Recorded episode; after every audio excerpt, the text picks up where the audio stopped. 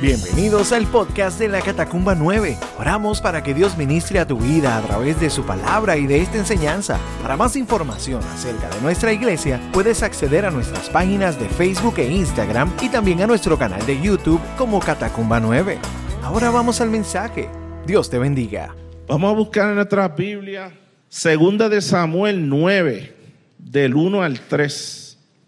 Yo lo voy a leer en la versión Reina Valera del 60, para mí es como que la versión espiritual, pero no, eh, usted, ¿verdad? Me sigue en la que usted prefiera. Dice así, dijo David, ¿ha quedado alguno de la casa de Saúl a quien haga yo misericordia por amor de Jonatán? Y había un siervo de la casa de Saúl que se llamaba Siba, al cual llamaron para que viniese a David. Y el rey le dijo, ¿eres tú Siba? Y él respondió, tu siervo. El rey le dijo, no ha quedado nadie de la casa de Saúl a quien haga yo misericordia de Dios. Y Siba respondió al rey, aún queda un hijo de Jonatán, lisiado de los pies.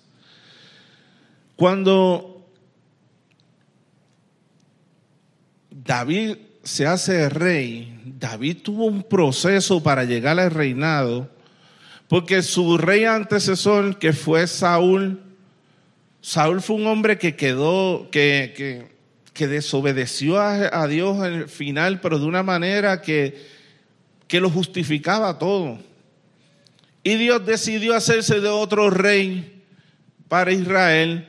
Y cuando Samuel va donde Isaías allí a ungir a uno de sus hijos que escoge a David, que si usted busca la historia de David, David era el más pequeño, era el que estaba en el campo, era que cuando llegaron, que pasaron todos los hijos de Isaías allí, desde el más grande hasta el más pequeño, incluso Samuel cuando lo iba a ungir, que vio el primero, dijo, este y cuando pone la mano, ese no era y pasó uno a uno porque Dios le dijo, no mire su parecer, porque yo conozco los corazones.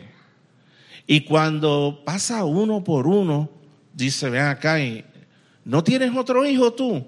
Usted se imagina que usted siente, que sabe que Dios le habló, porque Samuel Dios le habló todo el tiempo, y Samuel diga, si Dios me dijo que de los hijos de él iba a sacar un rey, y ya han pasado todo. Y sale ahí al final, ah, es que yo tengo un nene que está por allá, por el monte. Pues mándalo a buscar que hasta que él no llegue no comemos. Y cuando llegó, el Señor le dice, ese es. Y le echan el aceite. Yo me imagino un muchacho pelú que le echen un aceite por todo ese pelo. Y eso ahí ese va a ser el próximo rey. Pero había un rey que se llamaba Saúl.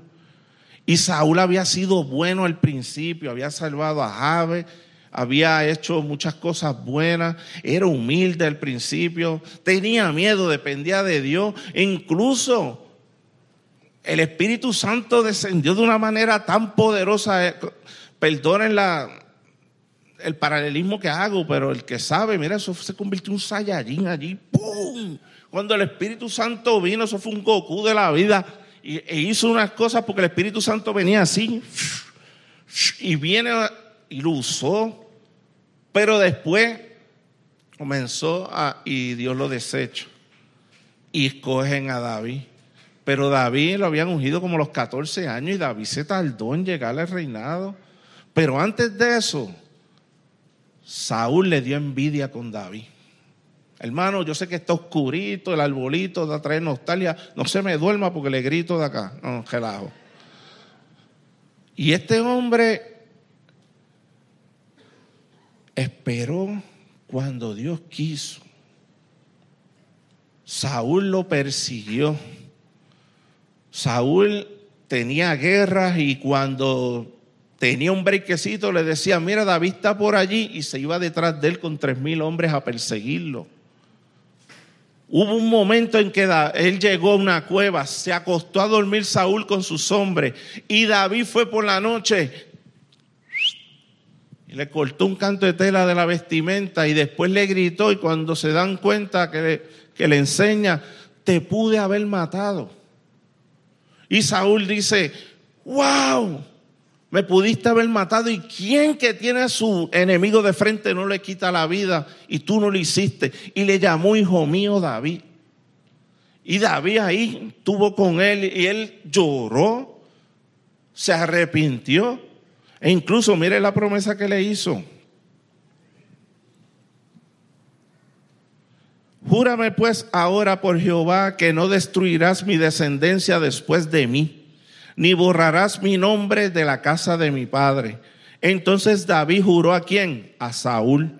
Y se fue Saúl a su casa y David y sus hombres subieron al lugar fuerte. Eso está en Primera de Samuel 24, 21, 22. Luego más tarde usted busca en la palabra y pasa casi lo mismo. Saúl le dicen David está en un lugar y arranca otra vez a perseguirlo. Y David, ¿cómo va a ser que viene otra vez? Me imagino, si estábamos bien, porque ahora me vuelve a perseguir. Y cuando le va a perseguir, están todos reunidos, todo el campamento de rey, que andaba con tres mil. Y por la noche David entra con dos más y se lleva la lanza de Saúl y se lleva también donde él bebía agua. Y al otro día otra vez lo mismo. Wow, Amnel, ¿qué pasó? Al jefe de Saúl que lo velaba. Qué bien cuidaste a tu jefe Mira para allá, tengo aquí esto, tengo lo otro. Y ellos, ¿qué pasó? ¿Y cómo este entró? Y fue que Dios le había dado un sueño tan profundo a Saúl y a todos ellos que David pudo entrar y hacer eso. Y Saúl comienza otra vez y le pide perdón y dice que, que no lo va a seguir hasta que al final Saúl estaba peleando contra los filisteos, la cosa se puso dura y a Saúl le tocó huir y cuando estaba con sus hijos, con sus hijos, sus hijos habían muerto, los mataron, entre ellos Jonatán, el papá de Mefiboset. Y Saúl dice, yo no voy a caer en manos de estos incircuncisos. Y le dijo el que estaba con él, quítame la vida. Y el hombre le dice, yo no, no me atrevo. Y Saúl cogió la espada y se hundió en ella. Y el que estaba al lado del escudero miró para todos lados y se hizo lo mismo. Vino uno de los amalecitas y le llevó la noticia a David. Pero en vez de decir que Saúl se había quitado la vida, dijo que él se la quitó. Y cualquiera, ¿verdad? Esto, este punto a mí me ministra demasiado. Cuando este hombre va allí y le dice, sí, estábamos allí y él me dijo que le quitara la vida y yo como soy tan bueno, pues le hice el favor. Ajá. O sea que tú no tuviste temor del ungido de Jehová. Vaya y corten la cabeza a este. ¿Por qué? David había prometido a Jonatán. David había prometido a, Saúl que iba a cuidar de la descendencia de ellos. Pero aún aunque habían sido enemigos de él, eh, Saúl había, se había convertido en enemigo de David, no David de él, sino él de... Este hombre no tocó al ungido de Jehová. Y aquí quiero hacer mi primer paréntesis. En unos versículos antes dice que no lo tocó porque él era el, que Dios había escogido. El respeto más que nada era que David respetaba lo que Dios había determinado. Y aunque había sido ungido como rey, sus amigos le decían, mira, Dios te lo puso en bandeja de plata, mátalo. Y él dijo, ese es el ungido de Jehová. Y hay que aprender, hermanos, a esperar cuando Dios nos llame, que sea Él el que haga. Muchas veces el consejo llega y el consejo nos empuja y parece todo perfecto, parece todo de Dios. ¿Y qué pasó? David le llamó la atención a ellos y le dijo, él es el ungido de Jehová. Yo no lo voy a tocar. Y se presentó una segunda vez y cuando lo vieron los que estaban con él le dijeron, No lo mates tú, lo mato yo, lo mato de una. Un cantazo le voy a dar, no le voy a dar dos. Ese es el ungido de Jehová. Y aquí cuando vemos la historia de Mefiboset, que era un niño a los cinco años, aquí hay un nene de cinco años. ¿Hay algún niño aquí que tenga cinco años? Están allá. Es como así de grande, ¿verdad? Menos. Sí. Así. A menos que sea de Shaquille, ¿verdad? Pues puede ser que sea así. Puede nene así. Cuando se enteraron de que Jonatán y Saúl habían muerto, la que lo cuidaba salió con él cogiendo. Tan, tan, tan, tan, tan, y se le cayó el muchacho. Y el muchacho quedó lisiado de los dos pies. No podía caminar. Hermano, David había roto todo tipo de tradición. Y es que hoy en día un rey, cuando ve que queda alguien de la familia de la dinastía anterior, lo quiere sacar del medio. Porque en cualquier momento puede venir a reclamar ese trono. Imagínense dónde estaba Mefiboset. Estaba en una casa que no era ni de él. Se dice que probablemente estaba escondido. Tenía mucho, sí, tenía unos tejenos, tenía todo, pero todo lo había perdido. Mefiboset estaba en un momento bien difícil. Cuando David manda a llamar a Mefiboset, que Mefiboset viene donde él. Mefiboset le dice, ¿y quién soy yo para que tú tengas misericordia de mí? Si yo soy un pejo muerto. Hermano, ¿tú has oído esa definición antes? Es despectiva, ¿sí o no? Si usted busca por ahí, deben haber un par de zafacones en la iglesia, eh, aquí en el templo. Si usted va a su casa, tiene que haber un zafacones adentro, en los cuartos probablemente, el de la cocina. El de la cocina de mi casa, si tú echas un canto de carne, Susan te va a mirar. Papá, eso, no se va a quedar ahí más de dos minutos. Tú te tienes que llevar eso para afuera. Y esa es la regla en casa. ¿Por qué? Porque si tú lo dejas dos horas ahí o al otro día cuando te levantas por la mañana y te vas a tomar el café, te puedes caer para atrás por el olor que sale de ahí.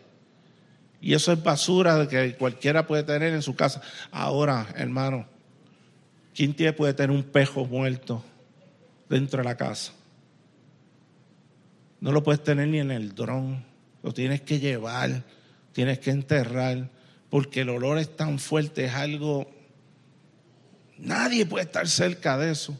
Este hombre, miren la condición en la que él se sentía. Estoy a nivel de ese perro. ¿Saben lo que hizo David? Lo llamó a su mesa. Vas a estar conmigo comiendo en mi mesa. Cualquiera puede llegar a la mesa de alguno de nosotros y decir, me voy a sentar a comer aquí por lo menos un año. ¿Usted haría, hermano?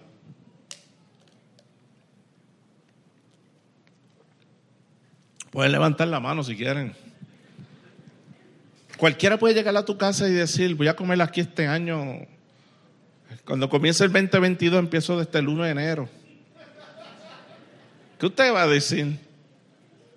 Imagínese la mesa del rey, le está diciendo a este que era hijo del que se convirtió en enemigo mío, tú vas a estar en mi mesa comiendo. Y le dijo a Siba, al que mandó a llamar, mira Siba, tú vas a trabajar los terrenos del... ¿Qué terreno? Porque David le entregó todos los terrenos que eran de su abuelo. Y también vas a trabajar esos terrenos y vas a tener comida para, su familia, para la tuya, pero como quiera él va a comer de mi mesa. O sea, un hombre que estaba en lo más hondo, sintiéndose un perro muerto, viene el rey y le dice, tú vas a tener ahora comida por siempre conmigo y tu familia va a tener trigo y va a tener de todo, porque este Siba, que tenía 15 hijos y 20 empleados, 35 personas trabajando para él. ¿Qué usted cree de eso, hermano? En este mundo de hoy dicen, chacho, te sacaste la loto. ¿Sí o no? Aquí nadie juega, ¿verdad? la tiré, la tiré. Y aquellos que pusieron los ojitos chinos, que, que se están riendo, cuidado. Yo los veo de aquí. Mira, hermano, ese hombre le dio un estatus a este hombre increíble. ¡Wow! Pero ¿qué pasó? David tuvo un momento bien difícil, porque David cuando pecó con Besabé, eh, Dios le dijo, lo perdonó, pero ahí va a haber una consecuencia con sus hijos. Y David pues tenía seis hijos, pero tenía otros hijos que eran con concubinas. Y su hijo mayor se llamaba Amnón. Y Amnón tuvo una brillante idea. Bueno, lo digo con toda la ironía. Se enamoró de su hermana Tamar. Hermano, si usted viene a alguien y le dice, me enamoré de mi hermana, ¿qué usted va a hacer? Cuidado que estamos en la iglesia. No le da dos estrujas. Nene, pues tú eres loco. ¿Cómo que te enamoraste de tu hermana? Pues el que estaba con él, que servía al rey, le dice, vamos a hacer lo siguiente, te haces el enfermo y le dices a tu papá que te mande a Tamar que te cuide. Mire que para allá hay clase de consejo. Paréntesis número dos, ten cuidado a quien tú escuchas.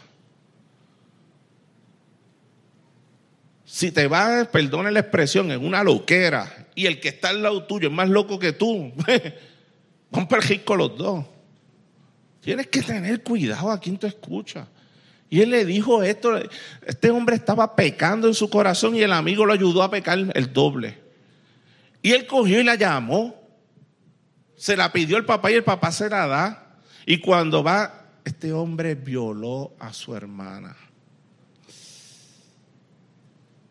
Pero ¿qué pasa? Tamara era hermana de Absalón por parte de mamá, que la mamá se llamaba Meca, Maca, Meca.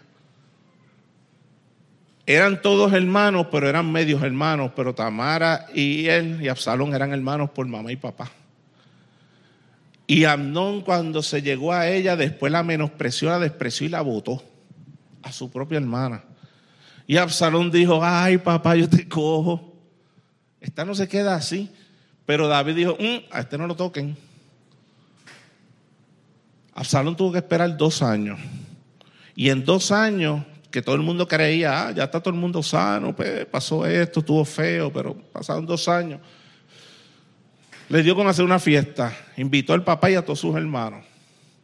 Y cuando están todos en la fiesta, primero que nada David no quiso ir, porque David se dijo, él le dice, ven tú, papá, vienes con todos tus hombres y te vienes para acá y el papá no quiso ser gravoso. O sea, no es lo mismo una pajanda de 10 que una pajanda de 50, ¿verdad que no? Pues él dijo, no, no, yo no voy para allá, pues imagínate, toda esta gente no quería hacerle mucho gasto al hijo, pero todos los hermanos fueron. Y Absalón le dice a los empleados de él, cuando mi hermano esté happy, lo matan. ¿Tú, ¿Cómo? Lo matan. Pero el hijo del rey, tu hermano tranquilo, no pasa nada, yo te mandé. Y dice que cuando estaban allí dándose su, su, drink, este, Andón se dio un par de drink de más y cuando se puso happy le hizo la señal y vinieron y lo mataron. Yo, yo me lo imaginaba en mi cabeza, es como cuando, ¿verdad? Lamentablemente pasa un tiroteo que todo el mundo saca los cajos y todo el mundo se va cogiendo. Pues en ese tiempo no habían cajos y todo el mundo agajó la mula y arrancaron. Lo dice así la Biblia. Se montaron en la mula y ta, ta, ta, dale, no, Salón está que, que corta. Y se fueron todos. Y a David le llega la noticia, pero la noticia, fíjate, en la Biblia habían hasta bochincheros. Sí, ¿Sabes por qué? Porque le dijeron, mataron a todos tus hijos.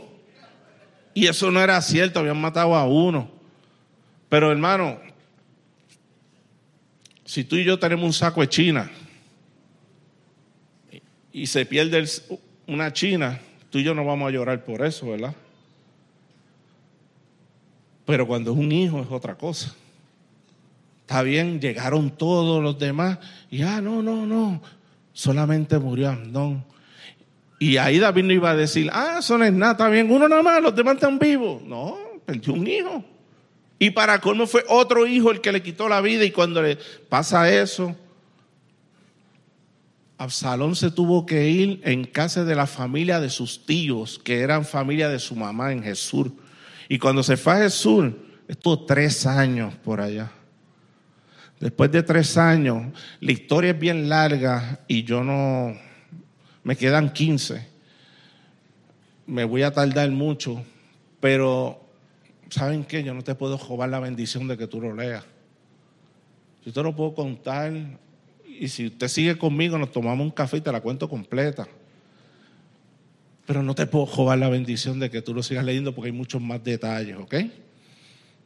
Resumiendo, Absalón llega donde lo mandan a buscar porque Joab le dice a, una dama que apareció, mira, esté de luto y haces una historia, porque esa historia se la vamos a hacer al rey, de que tú tenías dos unos hijos y uno mató al otro, y cuando mató, pues la familia quiere vengar al otro, pero tú no quieres porque te vas a quedar sin familia.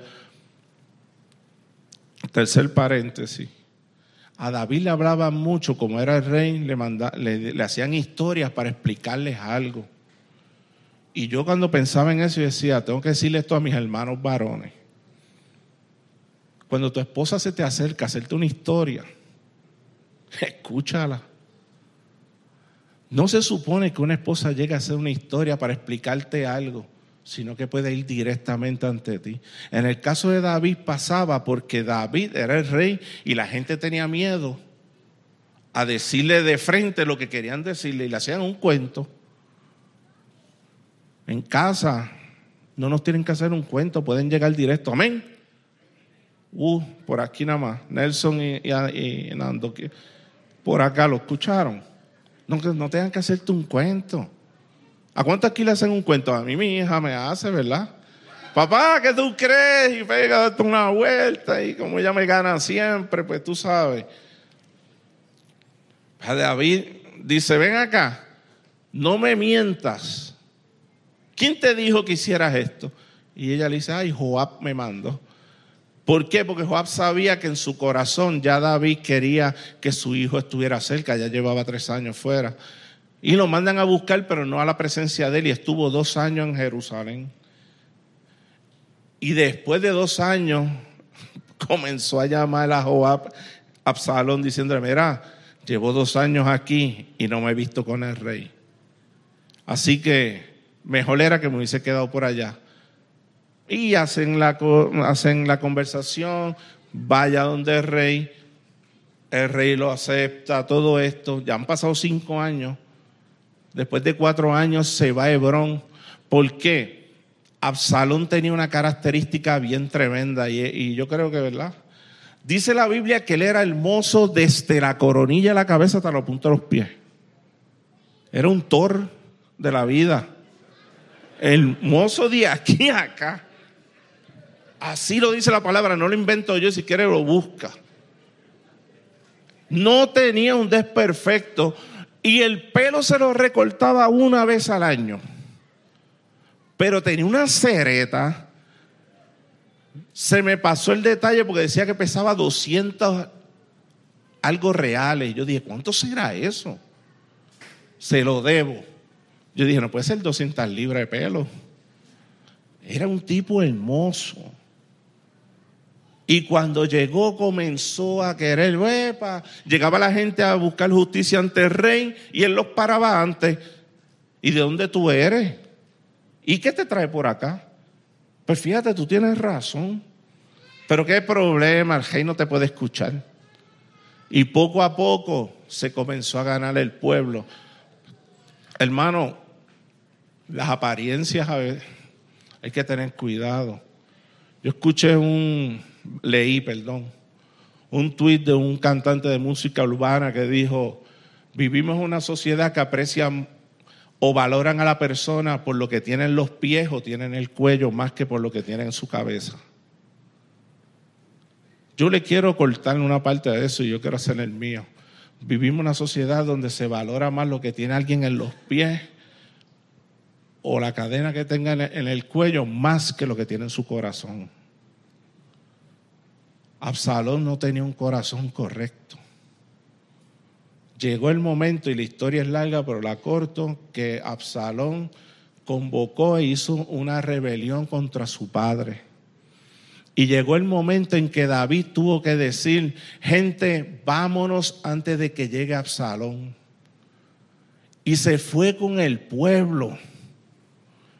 Y de camino lloró, la pasó mal y en el momento que está yo creo que, yo diría yo que en el peor momento viene aparece un hombre que se llama Simei y comenzó a maldecirlo y a tirarle piedra. ¿Por qué? Porque era de la familia de Saúl. Tú eres un sanguinario, qué bueno que te pasa eso. Y los de David le decían, le cortó la cabeza. Y David dijo esto, otro paréntesis. Eso Dios lo envió. Si Dios lo permite, te quiero dar un paréntesis, puede ser que se escuche feíto, pero cójalo con, con, la mejor, con la mejor intención. Cuando hablen mal de ti, no te preocupes por eso. Preocúpate que lo que estés haciendo lo estés haciendo bien, porque cuando hablan mal de ti, Dios va a sacar la cara por ti. Tú no sabes que cuando hablan mal de ti, te están bendiciendo, porque Dios está viendo y está ahí contigo. Y a David lo estaba maldiciendo y él dijo, tranquilo, que si Dios cambia esto, Él lo hará. Y si lo está permitiendo, pues ahí lo dejo. ¡Wow! ¿Tú sabes lo que es caminar con un pueblo tan grande, con toda tu familia y tú a pies por allí para arriba, sabiendo que tu hijo es el que te está traicionando? Gente que le daba consejos como Usai fue donde, donde Absalón. Y cuando fueron donde Absalón, tú sabes que Absalón les dijo, vaya, así tratas a tu, a tu amigo. Como quien dice, si tú eres amigo de mi pai, ¿por qué estás aquí?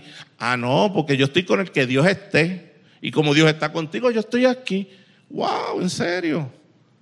Estaba haciendo una traición fuera de lugar. Al fin y al cabo hubo una batalla y los hombres de David atacaron, pelearon con los de Absalón y Absalón, como era pelú, parece que no le había tocado el recorte del año. Iba en una mula y se quedó engarampado en un palo. Y cuando está ya peleando en el palo, viene uno de Joab y lo ve. Y fue para allá y dice a Joab: Joab, Absalón está allí. Pero David le había dicho a todos ellos: tengan, por amor a mí, tengan compasión con mi hijo Absalón. No lo maten. Pues mira, Joab fue para allá y dijo, ¿lo mataste? Y él dijo, no, si tú sabes que el rey dijo que no. Y él fue para allá con los de él y le clavó tres dardos en el pecho, en el corazón. Y diez de sus jóvenes lo mataron. ¡Wow! Le dolió a, a David, ¿qué usted cree? A pesar de que era el que lo estaba traicionando y cuando vuelve David sucede esto.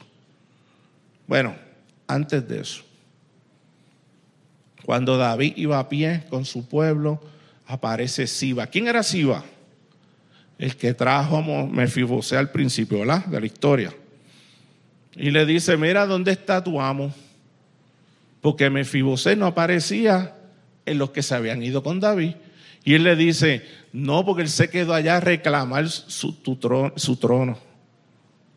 Tan, tan, tan, tan, traición. Mira, el que no tenía que comer, el que no tenía terreno, yo le hago misericordia y se queda por allá para reclamarlo de él. Y Siba le trajo unos, unos burros llenos de comida para él, para su familia. Ah, pues Siba, todo lo que le había dado a él, ahora es tuyo. Y me imagino así, oh, oh, gracias, no me lo merezco. Y se fue y ya. Cuando llega David, que ya venció, que ganó, y llega, mira lo que sucede. Segunda de Samuel 19, 24 al 30. Recuerden, yo les presenté a Mefibosé en el capítulo 9. Vamos por el capítulo 19. Yo no puedo haber dicho 10 capítulos. Usted tiene que leer eso, ¿está bien? También Mefibosé, hijo de Saúl, descendió a recibir al rey. No había lavado sus pies, ni había cortado su barba, ni tampoco había lavado sus vestidos, desde el día en que el rey salió hasta el día en que volvió en paz. ¿Se parece esto a lo que había dicho Siba?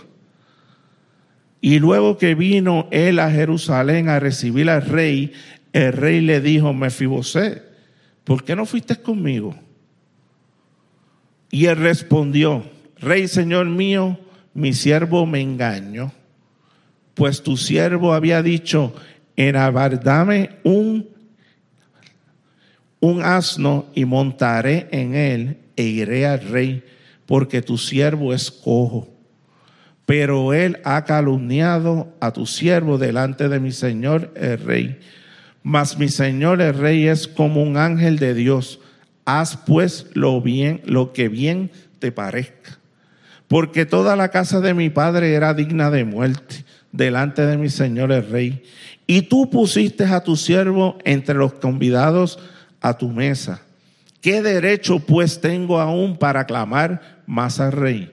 Y el rey le dijo, ¿para qué más palabras? Yo he determinado que tú y Sibas os dividáis las tierras. Y Mefiboset dijo al rey, esta palabra es el lo central de lo que les quiero ministrar esta mañana. Deja que Él las tome todas, pues que mi Señor el Rey ha vuelto en paz a su casa. Tú me diste todo lo que era de mi papá. Ahora lo dividiste. Primero la Siba le dijo que se lo daba todo. Ahora lo está dividiendo en dos partes. ¿Y sabes lo que mi se le está diciendo? Se lo puedes dar todo. ¿Por qué? Porque ahora lo más importante para él era David, su relación. Si nosotros usamos un paralelismo, ¿quién fue el rey que nos rescató a nosotros? ¿Dónde estábamos? Yo no sé, a lo mejor te dice, ah, yo no era un pejo muerto. Yo sí me sentía así. Porque usted puede hacer el paralelismo. Tú sabes lo que es una eternidad sin Dios. Es peor que un pejo muerto, ¿sabes?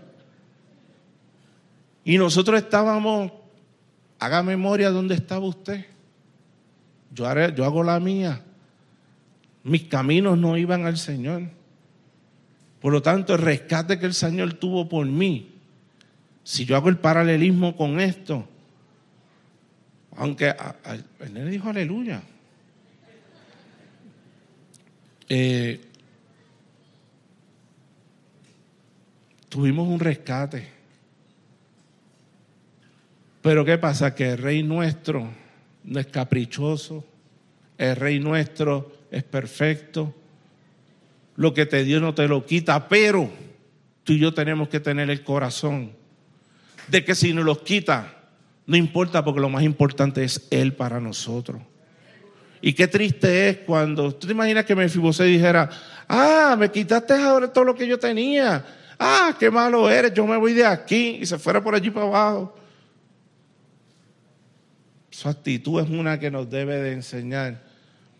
Él valoró más la amistad y lo que tenía, porque comía la mesa del rey, más que todos los terrenos. ¿Quién se llevó la enseñanza? Mira David. Porque David no preguntó si había sido cierto o no. David ejecutó. Pero nuestro Dios no es así. Y a lo que Dios nos llamó, no te lo va a quitar. Y lo que Dios nos dio es eterno. La gente dice, lo más importante es la salvación o la vida eterna. Sí, por ahí una vida eterna para aquellos que no creen en el Señor también. ¿Sí o no? Lo más importante es tener una vida eterna con el Señor. Eso es lo, lo grande, que vamos a estar con Él por siempre. Por lo tanto, lo más importante en nuestra vida no es todas las bendiciones que Dios nos ha dado y cómo nos ha recuperado y cómo nos ha levantado y que hoy yo de 31 años después puedo decir gracias a Dios. Es que lo más importante es que Él está en mi vida. Que me dio una esposa increíble, perfecta, que me dio una hija maravillosa. Gloria a ti, pero tú sigues siendo lo más importante en mi vida. Hermano, tenemos que tener una actitud de agradecimiento al Señor en todo tiempo y no la podemos recordar solamente en noviembre. Es que pase lo que pase en nuestra vida, lo más importante es que el Señor está ahí con nosotros. Y me fibosé a pesar de todo, que se quede con todos, iba. ¿Qué me importa a mí eso? Qué bueno que mi rey está en paz. ¿Tú sabes lo que es que Jesús nos trajo a paz para con Dios? ¿Ustedes entienden eso? No estábamos en una vida en paz con Dios. Nuestros caminos iban para otro lado y Dios envía a Jesús a darnos salvación, a dar su vida por el rescate de cada uno de nosotros. Y es por un rescate eterno.